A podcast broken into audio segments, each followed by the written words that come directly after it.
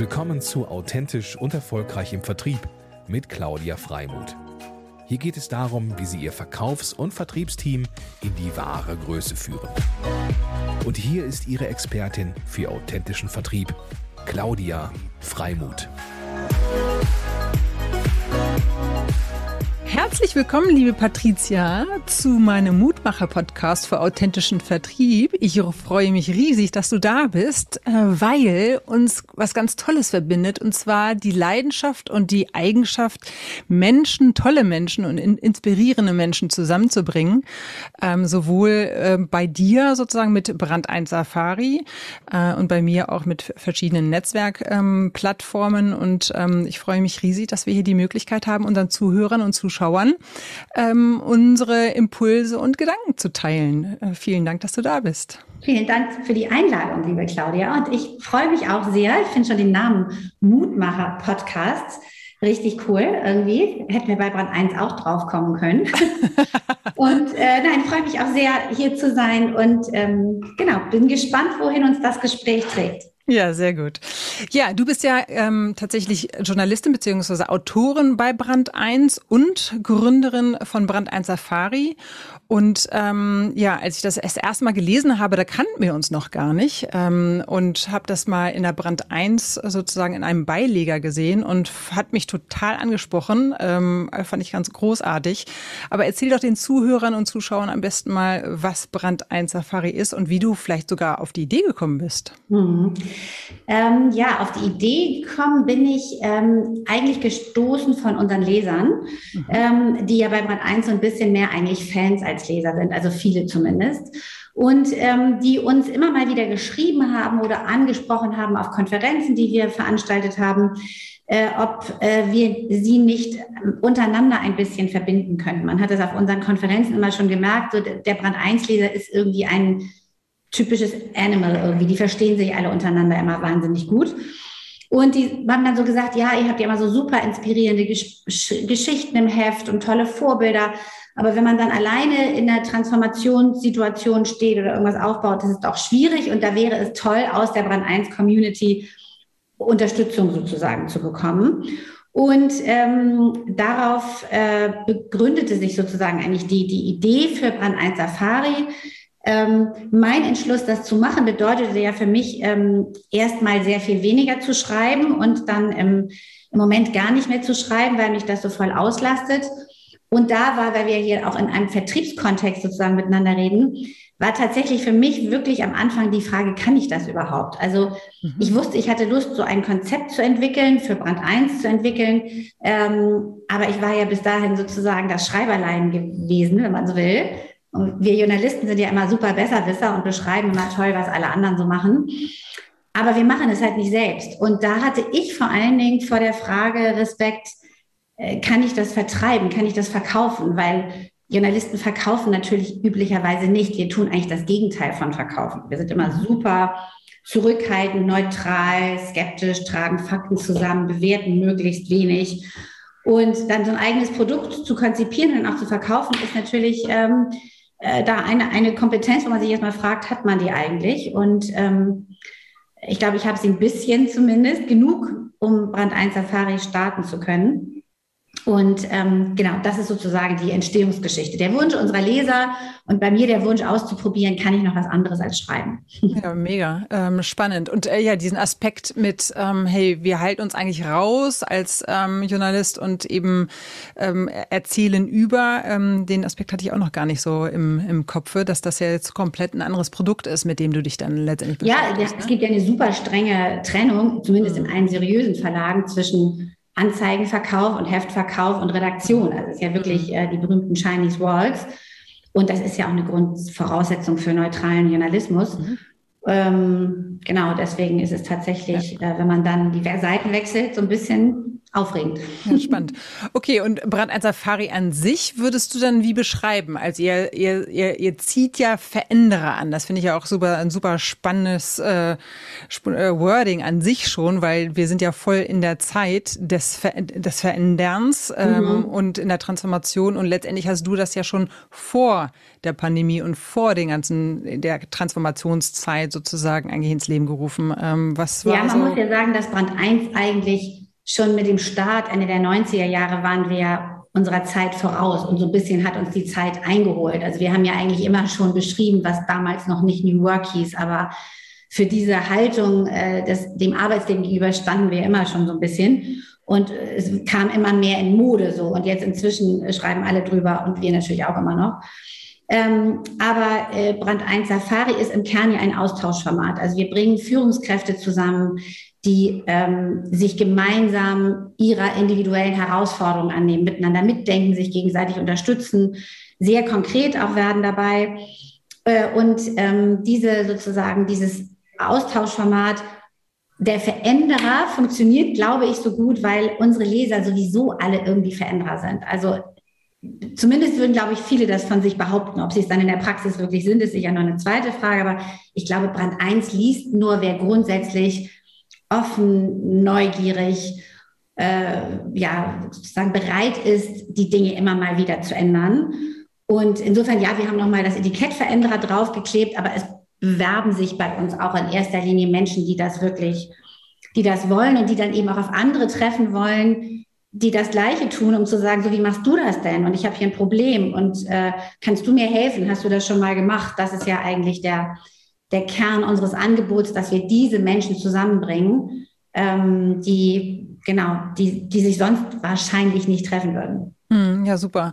Und das ist, das sind ja dann hauptsächlich Unternehmer äh, oder Geschäftsführer, also oder Führungskräfte, wenn man so will. Ähm, also man trifft Gleichgesinnte ähm, und wie du sagst, sozusagen Herausforderungen austauschen, aber sehr strukturiert auch, ne? In vier Modulen, ähm, die anbietet, du das ja verteilt, die dann ähm, in, in Sessions, in Wochenenden dann sehr tief letztendlich da in den Austausch gehen, auch angeleitet mit Profis, ähm, die auch, ich sag mal, Organis Organisationen begleiten, äh, auch in ihrem normalen Leben in Anführungsstrichen. Ähm, ist es einfach ein großartiges Konzept, was ich jetzt so wenn ich jetzt nochmal reflektiere, auch äh, wenig sehe. Ne? Also es ist ja eine wunderbare Kombination, Brand 1 Safari und eben Brand 1, weil du die Leser schon hast oder die Zielgruppe und sie sozusagen in einem anderen Produkt im Grunde noch einen weiteren Mehrwert geschaffen hast.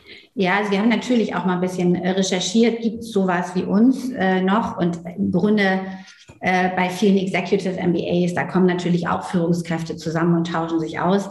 Ähm, aber dann natürlich nochmal akademisch auf einem anderen ähm, Niveau, als das bei uns der Fall ist. Ähm, wir, wir vergeben ja keinen kein Titel oder so, sondern ähm, bei uns macht man kein MBA.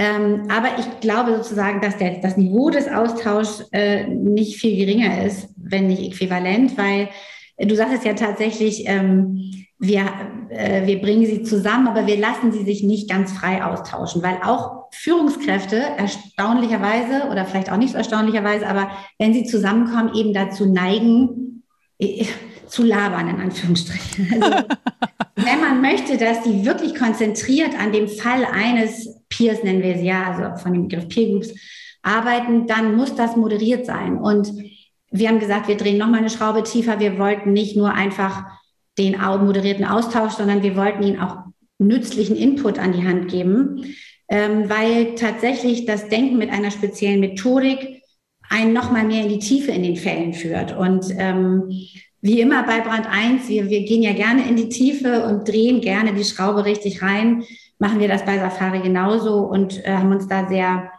kluge Partner gesucht, ähm, die, die das können, die veränderungsrelevanten Input liefern und dann die Teilnehmenden auch disziplinieren, damit zu arbeiten. Und das ist eigentlich die besondere Magie, wenn die in einer Gruppe an einem Fall anderthalb Stunden mit Moderator sich wirklich in ein, die Fragestellung eines Teilnehmers reindrehen, dann äh, dann wird so richtig, äh, so richtig magisch manchmal. Ja, sehr gut, ja, magische Momente, das liebe ich auch, äh, sozusagen wirklich ein, ein Setup zu schaffen, mit dem man auch gar nicht rechnet, ne? mit einem Outcome, mit dem man gar nicht rechnet. Und apropos, was sagen so Teilnehmer und äh, Peer Groups, ähm, was sie sozusagen mitnehmen? Äh, ihr seid ja dann auch im ja, regelmäßigen ja. Austausch. Das Erste, was sie alle immer sagen, ist, ich bin ja nicht alleine. Mhm. Also ganz viele Führungskräfte sind, glaube ich, im Kern irgendwie einsam, weil sie auf ihrer Ebene, in dem Moment, wo sie Führungskräfte werden, eben doch nicht mehr so viele Menschen haben, mit denen sie sich ehrlich und offen austauschen. Weil die meisten äh, Kollegen, Mitarbeiter, Freunde, Vorgesetzte, äh, selbst für, für den Inhaber oder CEO, der hat noch einen Aufsichtsrat, aber auch die haben ja alle eine Agenda mit ihnen, irgendwas im Hinterkopf, irgendein Interesse. Und so richtig offen sein oder mal sagen, ich habe hier echt ein Problem, ich komme dabei nicht weiter, können sie ja nicht. Auch in den meisten mhm. Netzwerken geht es ja immer darum, sich darzustellen und zu zeigen, wie cool man ist und eigentlich nicht zu sagen, ey, bei uns ist genau das Gegenteil. Bei uns geht es darum, ehrlich zu sein und zu sagen, ich komme hier nicht weiter, ich brauche Unterstützung. Und das ist das Erste, dass sie zusammenkommen und sagen, wenn sie die Fälle der anderen verstanden haben, die haben ja, die haben ja genauso schlimme Probleme wie ich. Die wissen ja auch manchmal nicht weiter. Ich bin ja gar nicht alleine mit dem, mhm. was mich so manchmal ja auch belastet. Das ist das Erste ähm, dann auch die Erleichterung darüber, äh, dann wirklich Mitdenker zu haben. Also die, mhm. die, also im Idealfall so eine Gruppe hat zwischen acht und zwölf Teilnehmenden, also im Idealfall elf andere erfahrene Führungskräfte, die mitdenken. Das ist natürlich äh, totaler Luxus irgendwie. Aber das, ich glaube, das größte Gefühl ist immer, ich bin nicht mehr alleine. Also einer hat wirklich mal bei uns fast geweint und gesagt, diese, dieses, diese Gruppe hier, das ist das, was mir seit Jahren fehlt. Ja, Wahnsinn. Ja. ja super. Ja, total schön. Und letztendlich ist es ja auch ähm, ja, relativ einfach, ne? Weil, ähm, also einfach in Anführungsstrichen, ich denke jetzt gerade mal laut, einfach insofern kommt es einem vor, aber ihr sorgt ja und macht eine recht fürsorgliche äh, Aufnahme ja auch, ne? Ihr macht ja sozusagen so eine Art Bewerbungsgespräch, beziehungsweise ein äh, schaut, dass das von jedem Bereich, also dass die, dass die, dieser Mix von diesen 10, 11, 12 Leuten eben sehr unterschiedlich ist und dass die sich da gegenseitig auch inspirieren, ähm, sodass eine handverlesene, sehr fürsorglich zusammengestellte Gruppe auch zusammenkommt, was ja auch total spannend ist, ähm, um einfach auch sicherzustellen, dass da Gleichgesinnte zusammenkommen. Ne? Ja, also ehrlich gesagt glaube ich, das Kuratieren ist bei uns das A und O. Mhm. Viele kommen natürlich auch und sagen, ja, ist das denn mein Niveau? Also ähm, ist das gut genug für mich sozusagen? Weil klar, Führungskräfte haben häufig ein ausgeprägtes Ego und äh, und das sicherzustellen, dass dann eben tatsächlich das Niveau da ist, äh, das ist wirklich, glaube ich, unser, unser Hauptjob, zu sagen, du triffst hier auf Leute, die dein Niveau sind. Witzigerweise stellen Männer diese Frage häufiger als Frauen. Bei Frauen ist es öfter so, dass sie mehr so sagen, so, oh, bin ich gut genug für die Gruppe? Mhm. Ähm, und äh, leider haben wir nicht so viele weibliche Bewerber, wie ich es mir wünschen würde. Daran arbeiten wir auch noch. Aber die weiblichen Führungskräfte, die sich bei uns bewerben, ist einfach gar keine Frage. Die sind gut genug, aber haben eher diesen Zweifel. Und bei den Männern ist es dann manchmal so, sie sagen, sag mal, also, ja, ist das mein Niveau? Und ähm, ja, und das ist es vielleicht nicht immer. Also ich sortiere ja schon auch ein bisschen aus und sage mal, das passt, glaube ich, nicht so gut. Ja. ja, also das ist eine ganz interessante Beobachtung dann doch in der Unterschiedlichkeit der Geschlechter leider immer noch in Führungspositionen. Ja, sehr schön.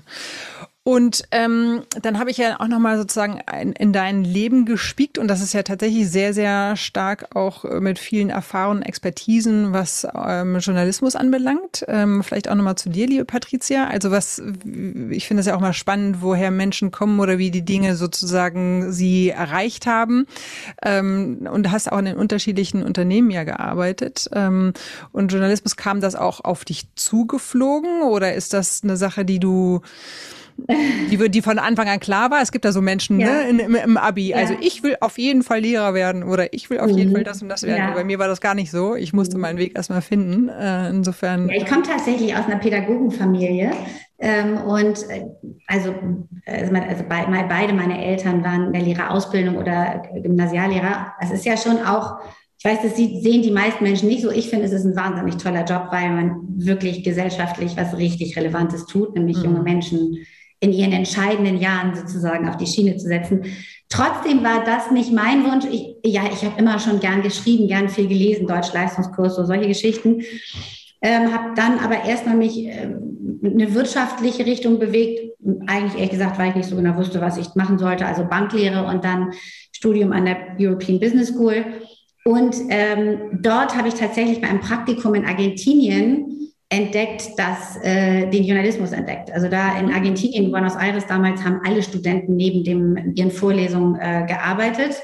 Und ich habe gedacht, ach, ich probiere das auch mal aus und bin dann beim Buenos Aires Herald gelandet. Wow. Eine englischsprachige ähm, äh, Tageszeitung in Buenos Aires. Und ähm, eine mit einem sehr guten Ruf, weil sie während der, dieser Militärdiktatur dort immer, immer noch die Namen der, der Verschwundenen publiziert hat, als eines der ganz wenigen Blätter, die sich das noch getraut haben. Und dort habe ich gearbeitet und es waren wilde Zeiten in Argentinien, ähm, Hyperinflation und also sehr spannend für einen Wirtschaftsstudenten. Und äh, da habe ich wirklich gemerkt, dieses Rausgehen, mit Leuten sprechen, recherchieren und dann schreiben, das ist irgendwie etwas, was mir wahnsinnig gut gefällt und habe dann ähm, genau nach Abschluss meines Studiums dann gesagt, ich möchte tatsächlich Journalistin werden. Das war mir dann klar. Witzig. Ähm, aber dann war das ja auch mehr Zufall, ne? dass du dann sozusagen auf diesen, auf diese Zeitung getroffen bist, oder? Ja, es war so ein bisschen das tatsächlich ein Praktikum. Und dafür sind Praktika natürlich idealerweise da, dass man da mal irgendwo reinguckt, wo man sagt, ah, das ist es jetzt. Und ähm, das hat bei mir in dem Fall funktioniert. Genau. Ich habe dann noch einen kleinen Umweg gemacht über ein Private Equity Haus, 3i, weil ähm, das war damals die äh, Zeit der Wiedervereinigung und die Verlage haben alle gesagt, also sie müssen erstmal noch eine Journalistenschule machen. Und also nach Banklehre und Studium habe ich gesagt, also Journalistenschule mache ich jetzt garantiert nicht auch noch. Äh, bin dann zu einem Private Equity Haus gegangen und dann kam aber die Wiedervereinigung und ich weiß nicht, ob du das noch erinnerst, aber die ganzen Magazine haben Ost-Ausgaben äh, rausgebracht. Also mhm. Wirtschaftswoche Ost, Kapital Ost, um, um ist mal den neuen Mitbürgern äh, den Kapitalismus zu erklären.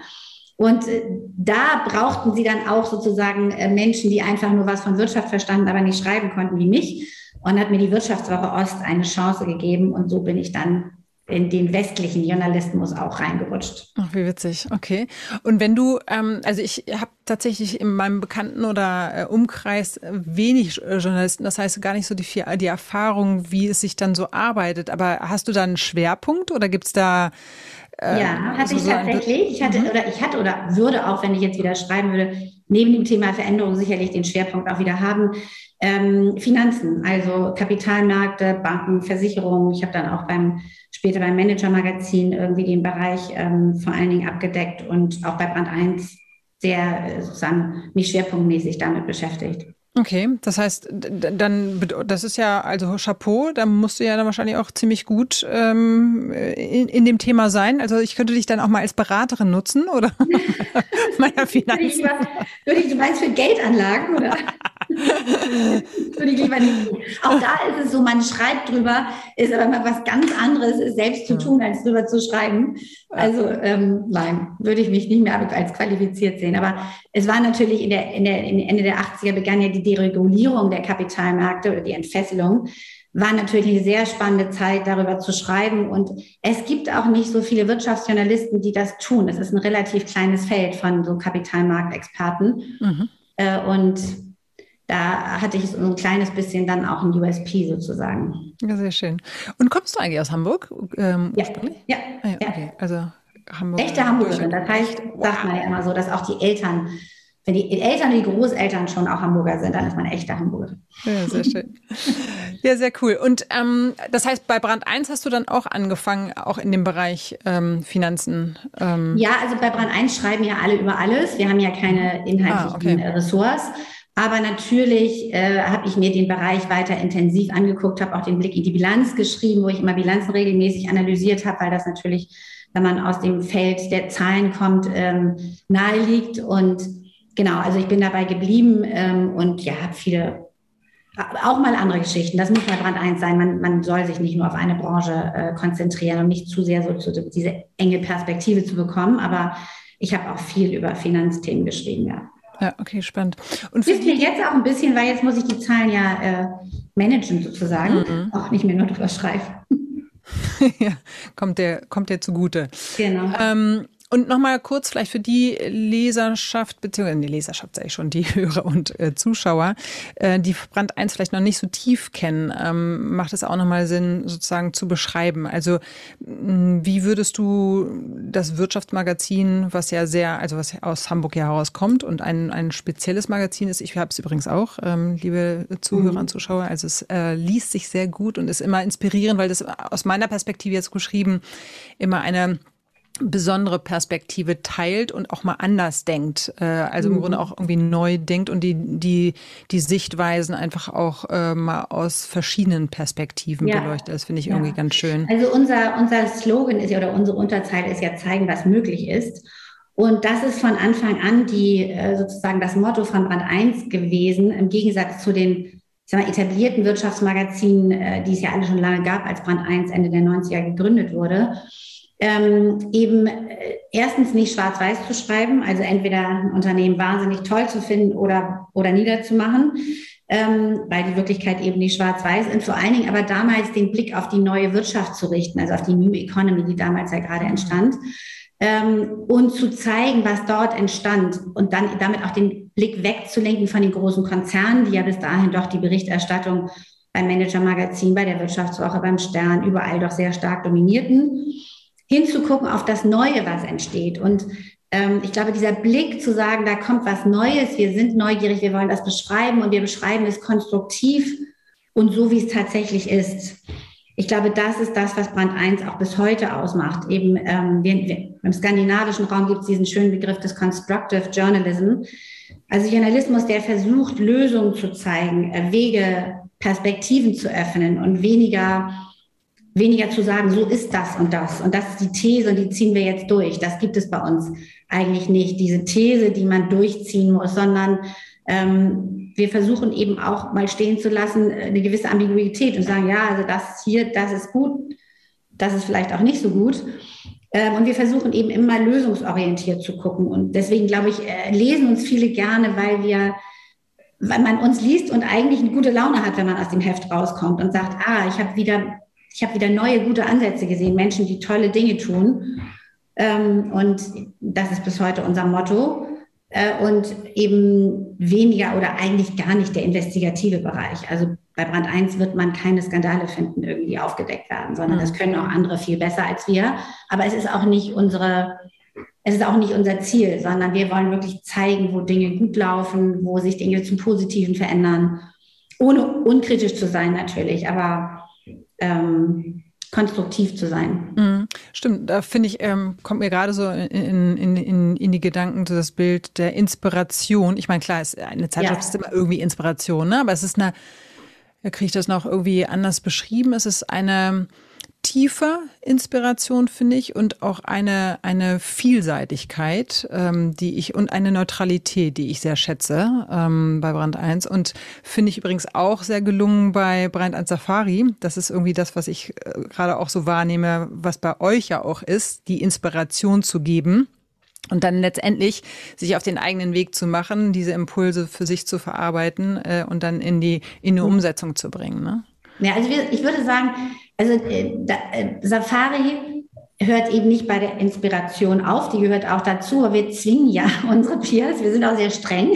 Ah. Wir zwingen sie am Ende jedes Treffens wirklich konkrete To-Dos zu entwickeln und wir helfen ihnen auch dabei. Aber es geht mhm. wirklich jeder bei uns aus jedem Treffen mit konkreten To-Dos raus, wo er wirklich am nächsten Tag im Büro sagen kann, und das mache ich jetzt. Mhm. Also die Übertragung des Inputs auf seine Situation überlassen wir ihm nicht alleine, sondern das ist, glaube ich, gerade der, wie soll ich das sagen, vielleicht die Erweiterung unserer Wertschöpfungskette. Das Heft inspiriert und zeigt neue Wege auf, aber letztlich ist man als Leser allein damit, was mache ich jetzt damit? Stimmt. Und Safari sagt dann so, und so, so setzt du es um in deinem ganz konkreten Fall. Was super cool ist, weil aus meiner Perspektive, auch in meiner Rolle als Mutmacherin für authentischen Vertrieb, ich es ja, ich es liebe, auch ähm, Menschen in die Umsetzung zu bringen. Ne? Also Umsetzung ist eines unserer größten Herausforderungen.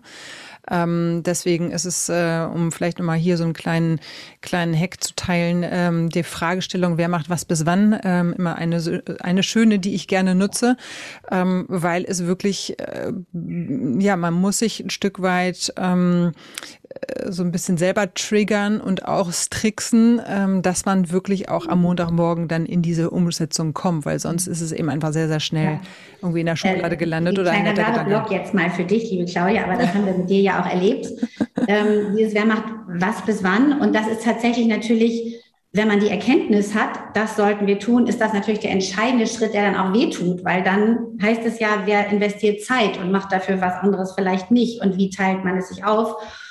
Und ähm, insofern, das ist äh, bei dir natürlich unter anderem sehr wertvoll gewesen. Und ähm, du bist ja praktisch sozusagen, äh, bei dir erleben wir ja, was wir selber in den Peer Groups teilweise tun, was man mhm. aber für sich selber natürlich nie kann. Man braucht eben auch jemanden, der das mit einem macht. Mhm. Aber das ist es genau. Also Veränderung ist, beginnt eben damit, dass irgendjemand etwas anders tut als vorher. So simpel ist es eben. Mhm. Und ich, ich habe jetzt immer so ein bisschen die doppelte Perspektive, dass ich es bei unseren Peers sehe und dann aber natürlich auch im eigenen Leib erfahre, äh, dass wir, dass man eben Dinge anders tun muss.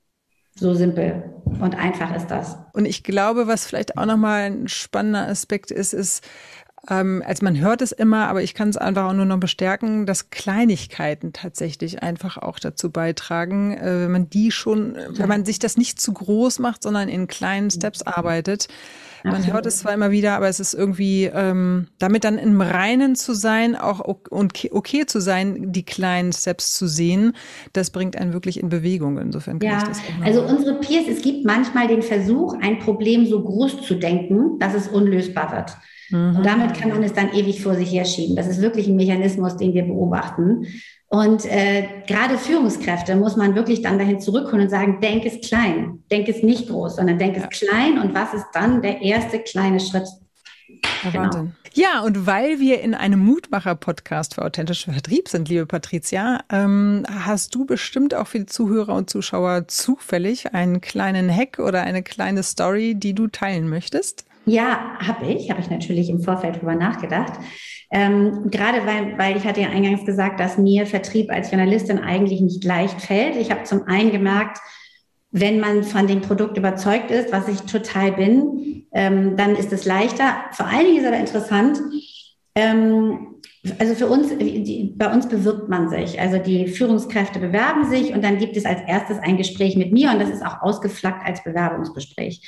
Ähm, und äh, es gibt immer mal wieder Bewerber sozusagen, die ähm, schwierig sind im Sinne von, ähm, ich merke, die kommen ins Gespräch rein, die sind vor allen Dingen daran, die, die sind vor allen Dingen, haben sie die Angst, dass sie zu gut sind für die Peer Groups, zu dolle Führungskräfte. Und da habe ich am Anfang immer versucht, denen zu erzählen, wie toll wir sind. Und, und irgendwann äh, habe ich gedacht, das bringt nichts und vor allen Dingen macht es auch gar keinen Spaß, weil es mich so ärgert dann in dem Moment, dass die so borniert daherkommen, dass ich dann äh, genau umdrehe und sage, ähm, ich bin mir eigentlich auch gar nicht sicher, ob sie überhaupt der Richtige für die Peer Group sind, weil ich das Gefühl, sie haben gar kein Problem. Bei ihnen läuft es doch irgendwie. Was wollen sie eigentlich?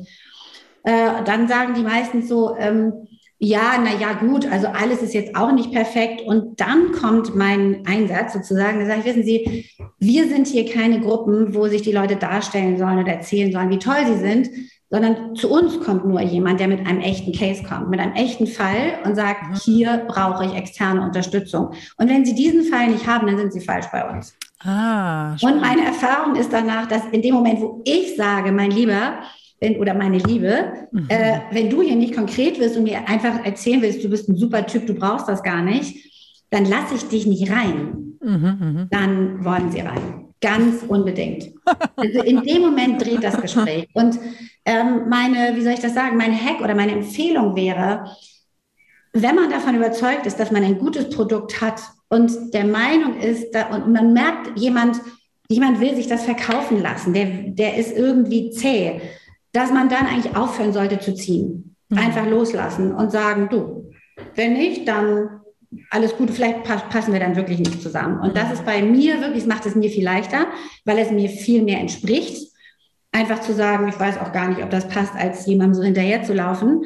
Und ähm, es ist tatsächlich so, dass äh, die, die dann zu uns passen, dann plötzlich wollen und die dann, die, die dann immer noch irgendwie sagen, nein, ich bin eigentlich der Geilste hier, äh, die sind auch tatsächlich die, die ich in der Peer Group nicht haben will. Also. Mm, mm. Ja, spannend, spannend. Also ja. A, dieses Loslassen. Also Mut, ich würde sagen, Mut zur Haltung. Mut zur mm. Haltung. Ich habe hier was richtig Cooles zu verkaufen mm. und du kannst eigentlich froh sein, wenn du dabei sein darfst.